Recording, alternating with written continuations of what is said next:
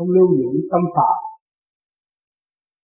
càng biết được bề trên, càng biết được hồn vĩnh cửu, chúng ta thấy càng thương nhau hơn. Càng phải thực hiện khả năng sẵn có của chính chúng ta, tha thứ. Các bạn biết tha thứ tâm hồn, các bạn mới có cơ hội chia triển còn sự tranh chấp trói làm sao phát triển. Cho nên chúng ta bất cứ giá nào cũng phải thực hiện thì khả năng sẵn có của chúng ta là tha thứ và trên hết, trước đầu môi, trước hành động, tất cả trong ý niệm của chúng ta hòa thành hướng thượng, thì mới làm cho ba cõi được tốt đẹp, càng khôn vũ trụ được yên vui. Nếu chúng ta luôn luôn tranh chấp, tức là phóng khí độc, hướng ngoại tạo rạn hạnh đức cơ duyên thanh tịnh của chúng sanh. Đó là đại tội cho nên trong những ngày ngắn ngủi chúng ta đã có cơ hội học hỏi nơi đây.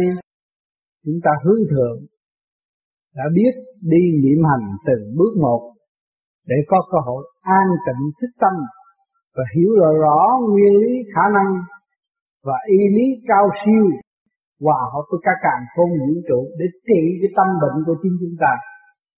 Ngày hôm nay chúng ta bắt đầu học hành, tiến triển, khai mở tâm thức và mong giữ bền ý chí đó để tương lai hướng độ những người kế tiếp.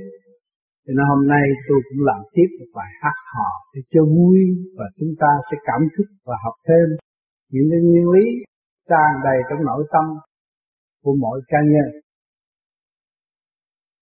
Duyên điển tình thâm bản thức hồn. Biết mình nặng trượt lại bôn chôn, Nay về thanh cảnh quy cùng ngồi Học hỏi tiền nhiên lễ sâm còn. Có duyên điển, Mấy tiếng đồng hồ xe cổ, khổ cực. Các bạn, có cái tình thâm, siêu việt trong nội thức, không có thể tả ra bằng giấy tờ ngôn ngữ ở thế gian, và chúng ta đã bước đem thân xác chúng ta đến đây để thức hồn, để thấy rõ ngoài cái xác này còn cái gì, ngoài khả năng này còn cái gì. Chúng ta còn học, cần học hơn và sáng suốt hơn, cởi mở hơn, chúng ta mới đến đây. Biết mình nặng trượt lại bốn chôn, biết rồi. Cho đến đây chúng tôi biết cái hồn ta là bất diệt. Hồn là chủ trị của cái thể xác này nhưng mà chúng ta còn nặng trượt còn ăn thua còn lo lắng còn trói buộc về những tình yêu tình dục tạm bỡ. Đó, rồi đâm ra bôn chôn và không có chịu thức tỉnh để sửa tâm. Tiên qua nay về thanh cảnh quy cùng ngồi chúng ta trở về một nơi buông bỏ tất cả những sự động loạn. Từ trong lan ngoài dồn thấy rừng rú siêu nhiên tự nhiên đang phát triển rõ ràng mà tâm chúng ta tự đề đẹp làm ngưng trệ sự phát tâm của chúng ta. Cho nên ngày hôm nay chúng ta về thanh cảnh rồi, quy cùng mỗi thế thế là không có cái gì quan trọng hết. Tình đời chúng ta tính đủ chuyện hết, đến đây để hiểu này, hiểu nọ, để biết tương lai này cái kia mà rốt cuộc chúng chỉ có biết cái sự không thôi. Chúng ta đến với hai đây với hai bàn tay không rồi mới sẽ về với hai bàn tay không ôm ấp được cái gì đi đâu mà chúng ta còn nặng trượt ôm những sự tranh chấp, những sự sân si, những sự buồn tối, những sự lo để làm gì? Chúng ta về đây bỏ hết. Học hỏi thiền miên lễ sống còn. Lễ sống còn của chúng ta phải thể xác này, không? Thể xác này trong định luật sanh trụ hoại diệt, rồi nó phải bỏ xác, phải chôn vùi dưới đất lạnh. Mà hồn chúng ta đi đâu? Đó là hồn bất diệt chúng ta rõ được cái lễ sống còn, chúng ta không có bao giờ bị diệt thì chúng ta không làm điều sai quấy, không phỉnh gạt bất cứ một ai. Nếu chúng ta gạt thì một ngày nào đó chúng ta phải trực diện và chịu tội với người đó. Vì hồn bất diệt, có ông phủ, có thiên đàng, có nhân gian, có sự di chuyển tùy theo trình độ. Mà tới ngày tới giờ thì chúng ta phải trả quả như ngày hôm nay các bạn sống trong gia đình đó là một cuộc vay trả. Chỉ trả hết nợ rồi ra đi mà thôi mọi người để học bài, đã và đang học bài vay trả rõ rệt. Họ ơi bạn đạo mỏi mòn về đây chúng hưởng mà chẳng còn si mê. Thương yêu tha thứ muôn bề, cảm thông trời Phật. Họ ơi, cảm thông trời Phật. Pha mê cõi trần, chúng ta biết được trời Phật là từ con người mà ra. Ngài cũng bị trói buộc vì hoàn cảnh trần gian. Mà bây giờ bỏ đi bỏ đi, vượt khỏi ngũ hành cho nên cái sanh tử luân hồi đối với những người đại giác không có quan trọng, mà những người còn ôm cái bản thể trần trượt này thì cảm thấy đau khổ và nó báo thù. Thì quan quan tương báo hà thờ liễu luôn luôn. Tranh chấp với nhau, đòi hỏi thù hận, rồi chừng nào nó mới xong. Mà cái mạng thì giới hạn có mấy chục năm rồi phải chết. Tay không đến rồi tay không đi hỡi huynh đệ có phần khô bao nghĩa ân tràn đầy. Nói theo thực chất của thầy, ngày đêm niệm Phật. Hỡi ngày đêm niệm Phật, tâm này cảm an. Đó.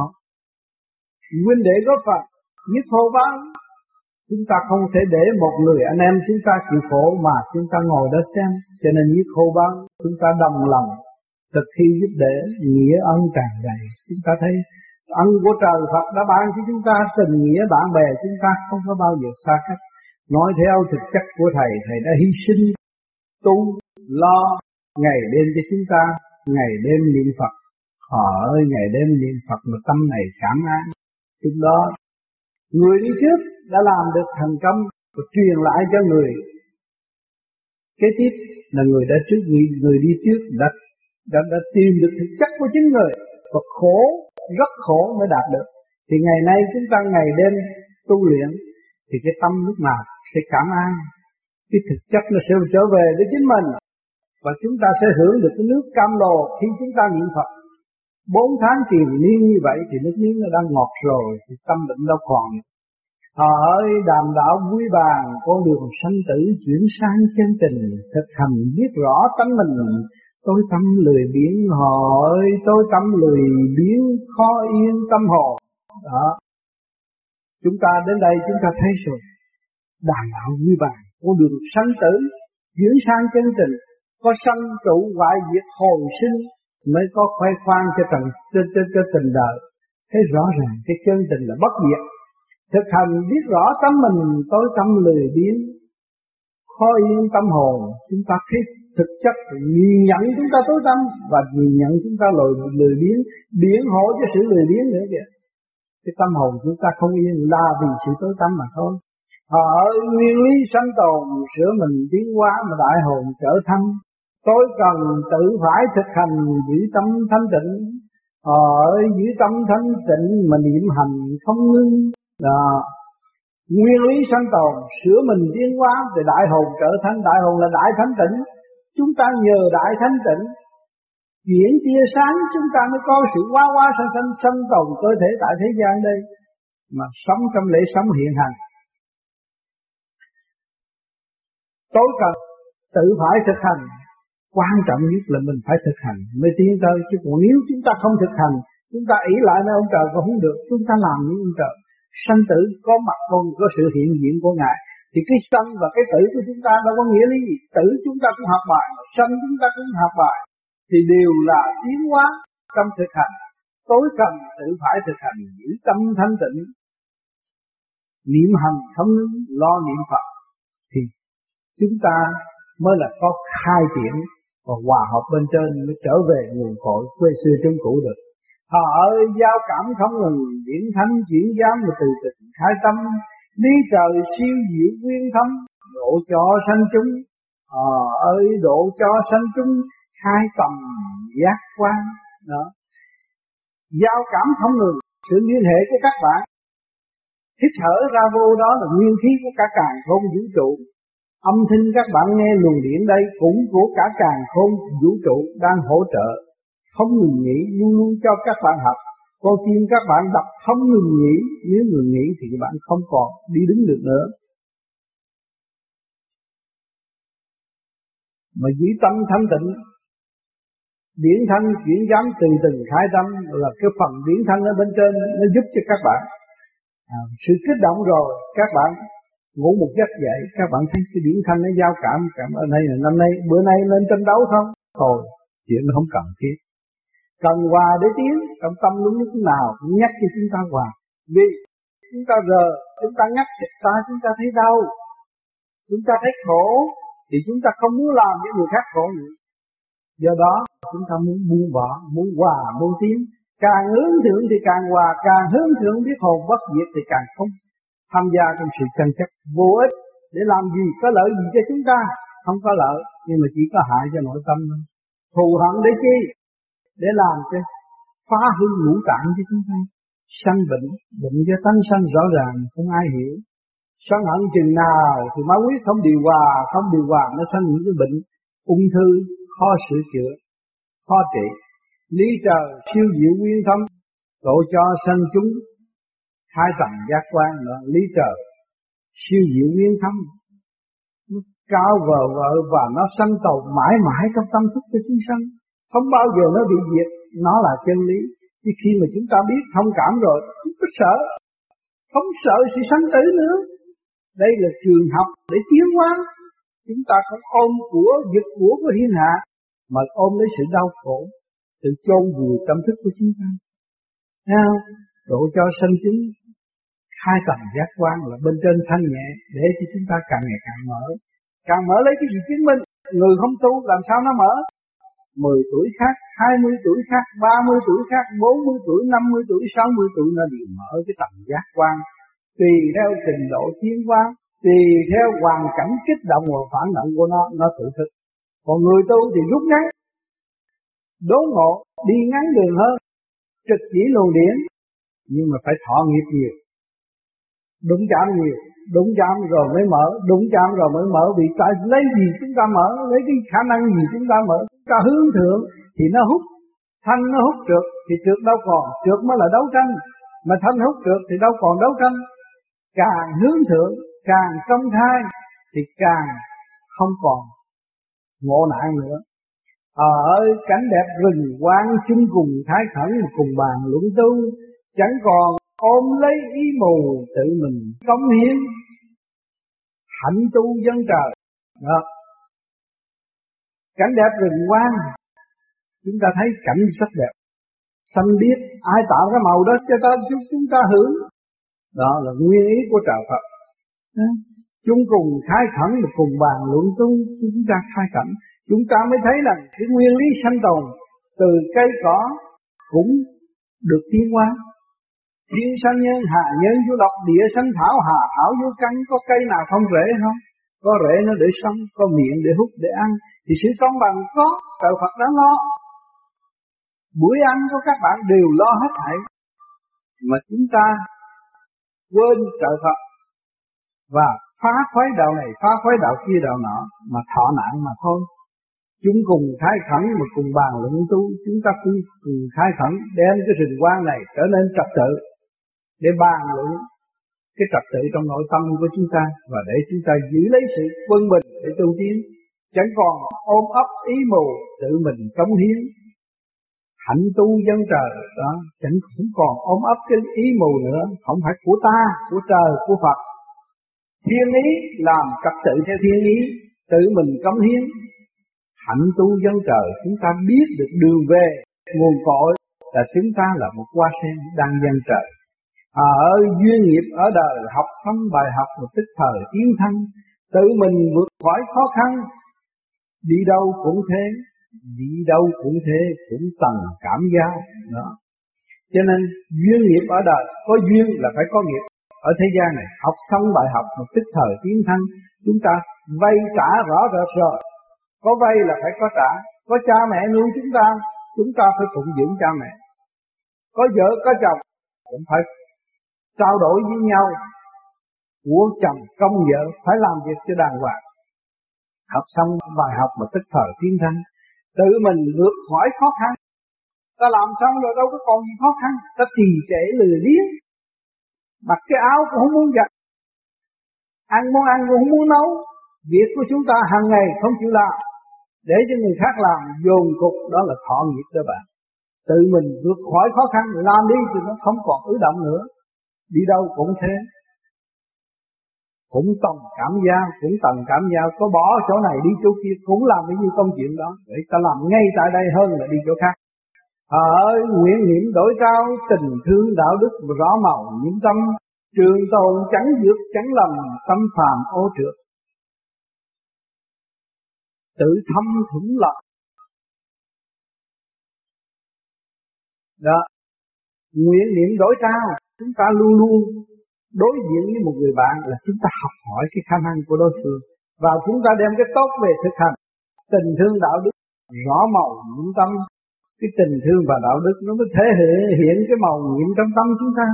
Trường tồn chẳng diệt chẳng lầm. Lúc nào nó cũng ở trong chúng ta. Lúc nào chúng ta quay về ta là chúng ta thấy rồi. Thấy cái tình thương đạo đức ở trong đó nó có. Hết không phải đi học ở bên ngoài. Tâm phàm ô trượt tự thâm thủng lầm đó. Cái tâm phàm nó ô trượt rồi, nó càng ngày nó càng thâm thủng, nó càng đào sâu. Cái tánh ý lười biếng, cố chấp, nóng cao, ngạo mạn. Đó. Đố kỵ tỷ hiền, càng ngày càng thâm thủng, càng gia tăng, khổ cực, vô cực. Tự mình cô lập, không hay. Ở đời đạo bao lần, nhìn nhau, cảm thấy những phần loạn dâm ăn năn hối cải mừng thầm. Không hành, không chiến không thầm đến nơi nữa. nhìn nhau. Đời đạo bao lần để đổi thay chúng ta nhiều kiếp luân hồi tại thế, để nhìn nhau cảm nhiễm những phần loạn dân tất cả đều là cơ tạng của nó mà nó không hiểu. Thượng trung hạ có ngũ hành trật tự mà nó không có xài. Nó loạn đi. Nó loạn, nó đâm lên, nó dâm. Dâm là muốn muốn việc này, muốn việc kia, muốn việc nọ, muốn đủ thứ, nhưng mà không có việc nào thành hết. Ăn năn hối cải, mừng thầm, không hành, không tiến mà không hầm đến nơi. Chúng ta không có sửa thì không bao giờ đến nơi. Dùng bấy nhiêu lý thuyết cũng vô ích trong thực hành mới đạt tới. Ở hoàn cảnh trường đời, dạy cho thức giác, trò chơi tạm thời, tu hành sáng tác chân lời, hỏi theo ánh sáng tự rời, tham sân, đó. Hoàn cảnh trên đời, dạy cho thích giác, trò chơi tạm thời, đó. Vợ chồng này kia kia nọ cũng là tu tan tạm thời chứ không có sự thật. Tu hành sáng tác chân lời, mình trở về với quân bình, rồi mình hướng thượng là cái chỗ kia vật an ngữ đời đời bất diệt đó, chúng ta mới xuất chân ngôn. Mà nói theo ánh sáng của bề trên, thanh tịnh của bề trên. Để tự rời tham sân, chúng ta theo sự thanh tịnh, đâu còn tham sân. Sự tâm tối nó mới tạo tham sân mà chúng ta hướng về thanh tịnh. Thứ và thương buông bỏ tất cả thì không có cái tham sân. Chỉ có hỗ trợ giúp đỡ, phục vụ mà thôi. Hò hơi, định luật, can cân, không chờ. Không chờ, không đợi mà cân phân thực hành đó, cái định luật căng căng nó đâu có chờ đợi chúng ta. Ở chúng ta nặng thì chúng ta rớt, mà chúng ta nhẹ thì quân bình thì chúng ta được đi lên. Cho nên nhiều khi các bạn tu thiền, điển nó rút lên bộ đầu đó, mà chưa quân bình, thì tự nhiên cái căng căng nó gạt cái đầu của bạn. Các bạn phải dội các bạn mới biết là đường điển của chúng ta chưa quân bình. Trong nội tâm khi chúng ta chưa toàn thức thì nó ngồi không ngay ngắn. Muốn tu quyết chí mới thành dứt phần loạn động tâm thanh đạt hòa đó muốn tu quyết chí mới thành phải quyết chí. Hướng về luồng điểm chứ không có hướng về thể xác nữa. Dứt phần loạn động. À, trong này muốn này muốn kia muốn nọ thì chúng ta dứt. Là chủ nhân ông phải gom về hết nắm chủ quyền chừng nào hạ lệnh mới được làm. Không hạ lệnh không được làm. Là dứt phần loạn động. Tâm thanh đạt hòa lúc đó cái tâm chúng ta thanh rồi chúng ta mới thấy rằng ngự ở chỗ nào cũng vậy sống ở chỗ nào cũng tiến ở nơi động mà tâm ta tịnh mới thật là tịnh hỏi, học hỏi thật thà, hòa cùng các giới mới là người ngoan. Cảm thông chư Phật đạt an, không còn tạo nghiệp. Tâm an tiến hòa, ngọ.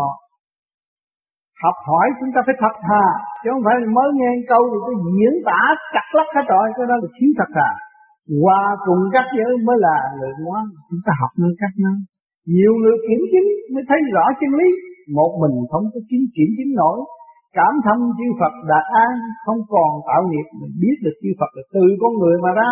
Ngài đã buông bỏ tất cả những sự động loạn, ngài mới đạt an. Không còn tạo nghiệp nữa. Không có tiếp thu về cái tình ở bên ngoài mà gắn vào tâm chúng ta nữa. Không. Tâm an tiến hòa, lúc đó cái tâm chúng ta nhẹ nhàng. Thấy bơ vơ ở tình đời, nhưng mà sống động trong tình đời hỡi nguyên lý của cha bi quan ly hợp thiết tha tình đời. À, nguyên lý của ông trời là như vậy. Có buồn có vui có tụ có thai. Nó mới tạo ra cái nguyên lý thiết tha tình đời. Muốn sống ở thế gian muốn hòa ở thế gian. Dạy cho rõ lý chân lời nhờ cái đó chúng ta mới biết được cái chân lời bất diệt là cái phần hồn. Đời là tạm cảnh cảnh già. À, đời là tạm cảnh mà già rồi phải đi. Cái cảnh thế gian chúng ta có có người già nào mà sống vĩnh cửu ở thế gian không?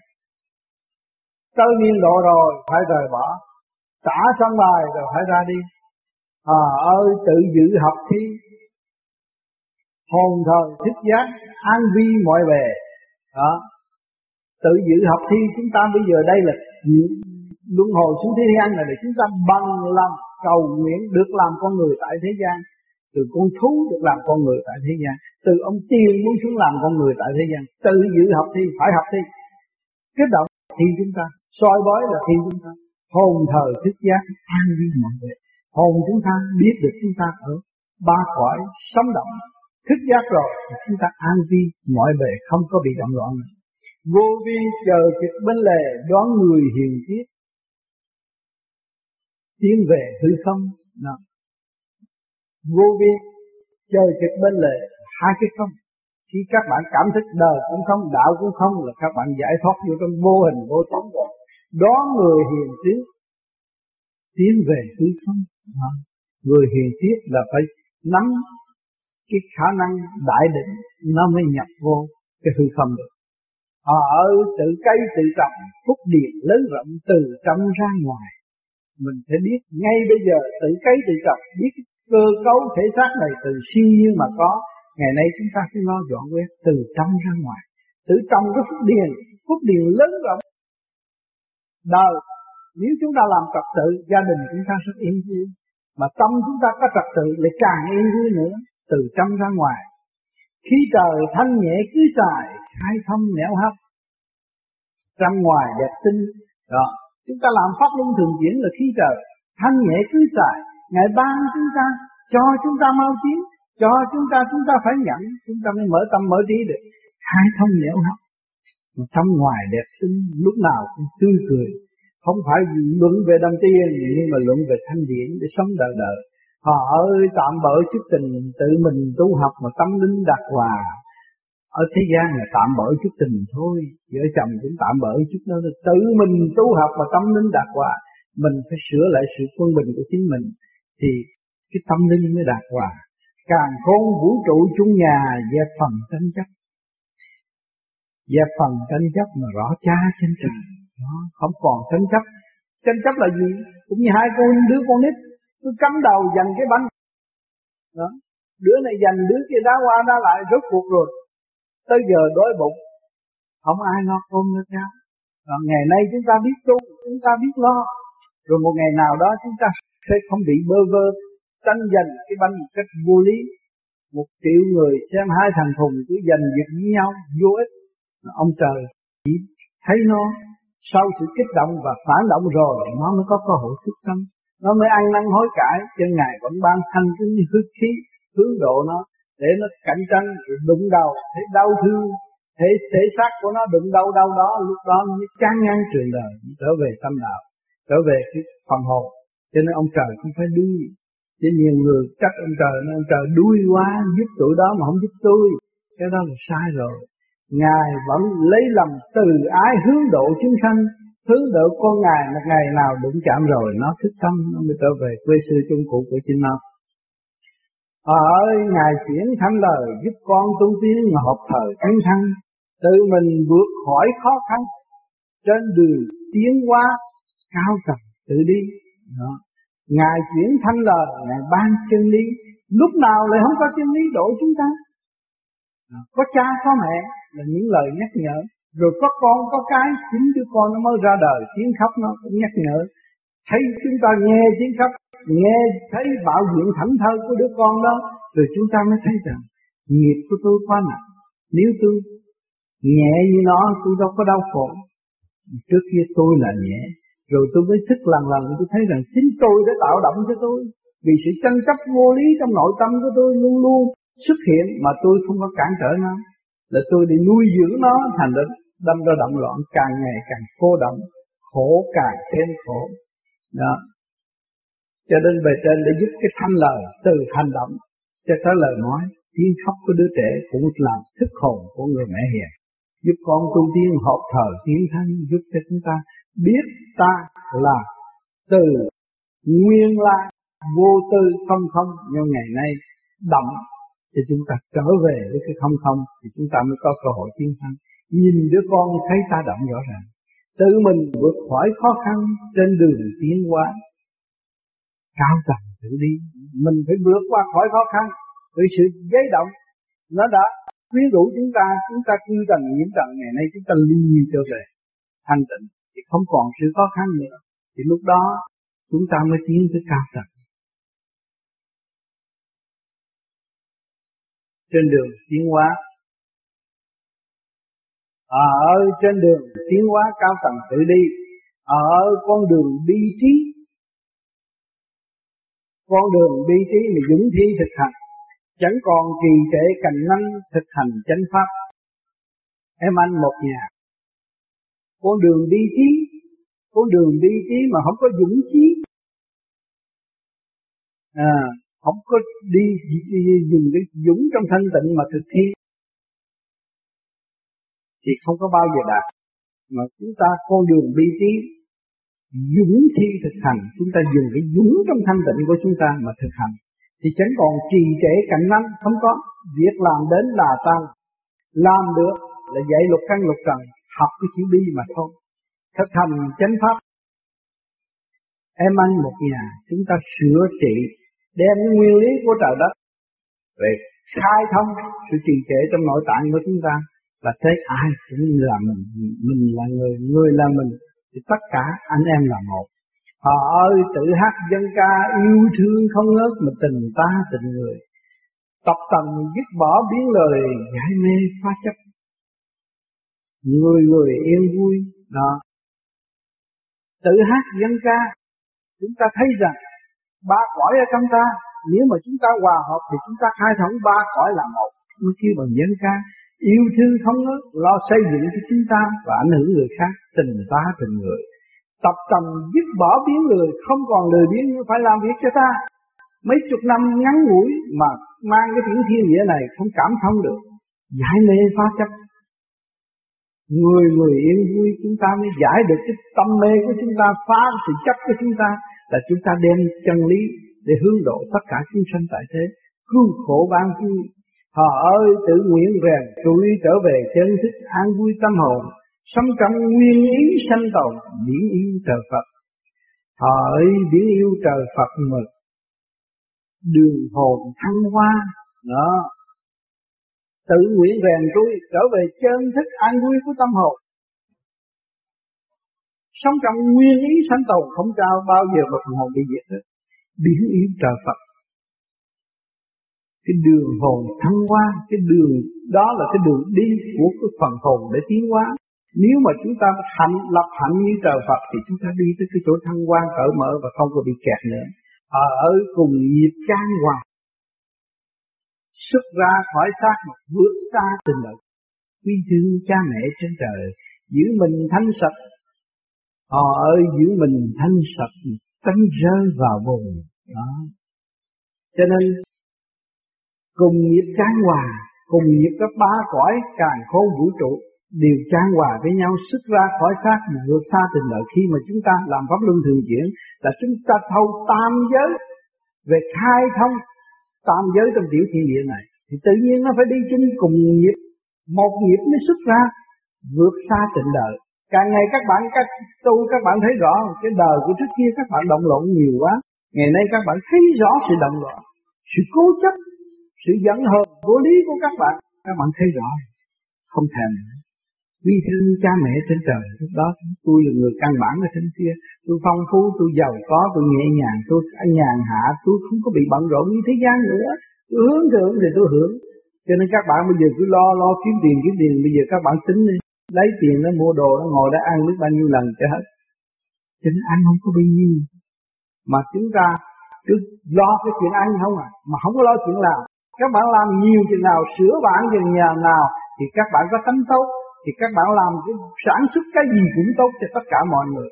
Lúc đó các bạn đâu cũng suy tính bị kẹt ở trong cái đồng tiền nhỏ hẹp đó, mà nó sai khiến cho các bạn ăn ngủ không được. Cho nên các bạn phát tâm nhiều chừng nào, thì các bạn có cơ hội sáng chế. Có cơ hội sáng chế chừng nào, thì cái chuyện ăn ở của các bạn không có thành vấn đề nữa quý thương cha mẹ trên trời, lúc đó chúng ta có của cả đời đời bất diệt mà không về đó hưởng, giữ mình thanh sạch. Tránh rơi vào mình phải giữ thanh sạch, không có bị đời nó phỉnh phờ chúng ta nữa. Kẹt một lần xuống bùn rồi là mấy ức niên nó mới trở lên được. Họ ơi, dẹp bỏ tranh hùng thật hà, tự thức mà cùng chúng học hành. Chúng ta dẹp bỏ sự tranh hùng, Ai hơn thế kể Chúng ta chỉ biết rằng Tôi đi về với ông trời là tránh thôi chứ. Bây giờ tôi có hơn, Bữa sau tôi cũng thua Cũng về Các bạn đã xem bóc Xem wrestling đủ thứ hết. Cái anh vô địch nào cũng bị hạ hết Chứ. Có anh vô địch nào mà trường thủ ở thế gian này Thật thà tự thức cùng chúng học hành Chúng ta thật thà tự thức biết được. Cái khả năng của chúng ta là vô cùng. Chúng ta phải hướng về thanh tịnh để tiến tới sự vô cùng. Cái đó là sức mạnh của cả càng không vũ trụ. Nên học cái đó thay vì học cái chuyện tạm bỡ đó chúng ta hướng thượng được rồi, chúng ta sẽ dẫn tiến biết bao nhiêu huynh đệ cùng chung học hành. Bình tâm bất chiến đạt thành, lúc nào cũng bình tâm niệm Phật. Không có nghĩ tranh chấp, ăn thua với họ, thì rốt cuộc thì cũng xong. Đâu đâu cũng có luật sanh hòa. Đó. đâu đâu cũng có cái luật sanh và cái luật hòa. Chứ không có bao giờ mà không có sự quân bình của trời Phật. Ông trời Phật là phải tinh vi hơn chúng ta người khổ hơn chúng ta phải tinh vi hơn chúng ta. Chứ đừng đến người khổ hơn chúng ta là ngu hơn chúng ta. Chúng ta đã khổ, khổ trong điêu luyện tiến hóa, nhập niết bàn, thảnh thơ cứu độ chúng sanh. Nó phải khôn hơn chúng ta.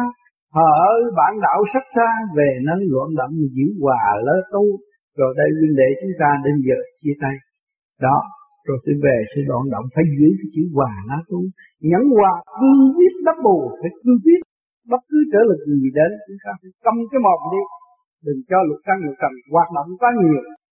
Cương quyết nhẫn hòa, đắc được dù cho bảo tác vẫn tu, vẫn hòa kích động bao nhiêu đi nữa, chúng ta đã biết được phần hồn rồi, thì chúng ta ra đi.